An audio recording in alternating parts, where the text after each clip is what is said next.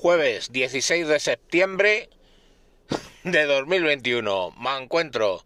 Me encuentro que hoy me van a hacer el programa por mí. Cuando encuentras un audio que refleja claramente la situación, lamento que sea de una persona tan cuestionable, pero bueno, pues es que escuchad el audio y lo que allí se dice y decidme luego en qué partes no tiene razón. Y, la persona esta cuestionable pues es Abascal de, de Vox. Os lo pongo. ¿Qué más va a ceder a los enemigos de España con tal de atornillarse un minuto más en ese escaño azul? Porque ahora va usted a una mesa de negociación con golpistas donde la moneda de cambio es la soberanía de España, es la traición a la justicia que condenó a los malhechores golpistas, es la traición al rey y al pueblo que defendieron la nación y la Constitución. Pero todo eso a usted no le importa, tampoco le importa que quemen comisarías o que hagan homenajes a psicópatas terroristas en Mondragón. A usted solo le importa usted, señor Sánchez.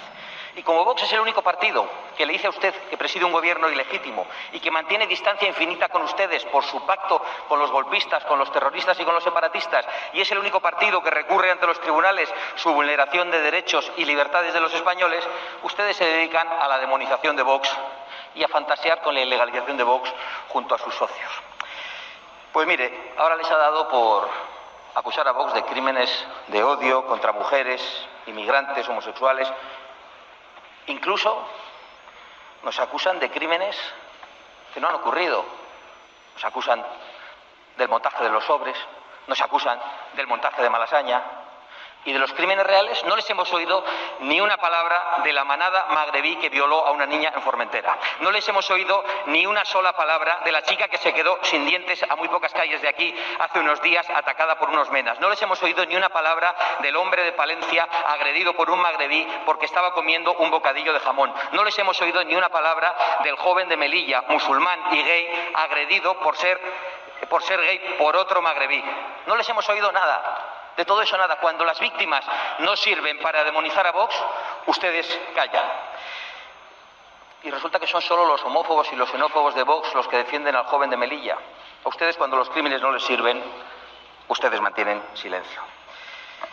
¿Cuántas pancartas, cuántas llamadas a comisiones ha habido en estos casos? No ha habido ninguna. Ustedes son capaces de todo con tal de no reconocer la estrecha relación que hay entre la inseguridad que viven los españoles y el efecto llamada y la política de puertas abiertas de la que ustedes son los principales responsables. Y la manipulación contra Vox es lo de menos. Ustedes quieren amordazar a los españoles mientras están con los enemigos de los españoles, que son los que asaltan nuestras fronteras, los que nos quieren llevar a la ruina, los que quieren dividir el país y los que quieren sembrar el pánico en las calles. Lárguese ya, señor Sánchez, por favor.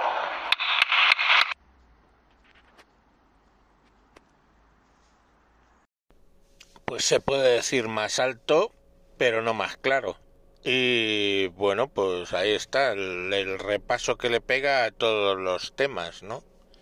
Eh, hay muertos y víctimas de primera y de segunda clase. Si la víctima es de menas, magrebíes o inmigrantes ilegales, pues son de segunda. Si las víctimas eh, son de una determinada, o sea, si les dan unos réditos al gobierno, pues son de primera y si no, pues de segunda. Si las pueden señalar a Vox como culpables presuntos o culpables imaginarios, pues son de primera y si no, pues son de segunda. ¿Un gay es de primera o de segunda? Pues depende, porque si es un gay de derechas, es una víctima de segunda. Y si es un gay de izquierdas, pues es una víctima de primera. Si es un gay, pero los que le han dado la somanta de palos son marroquíes, pues es de segunda. No sé, lo vais pillando, ¿no? Pues ahí se lo ha explicado muy clarito a Bascal al señor presidente. Venga, mañana más. Adiós.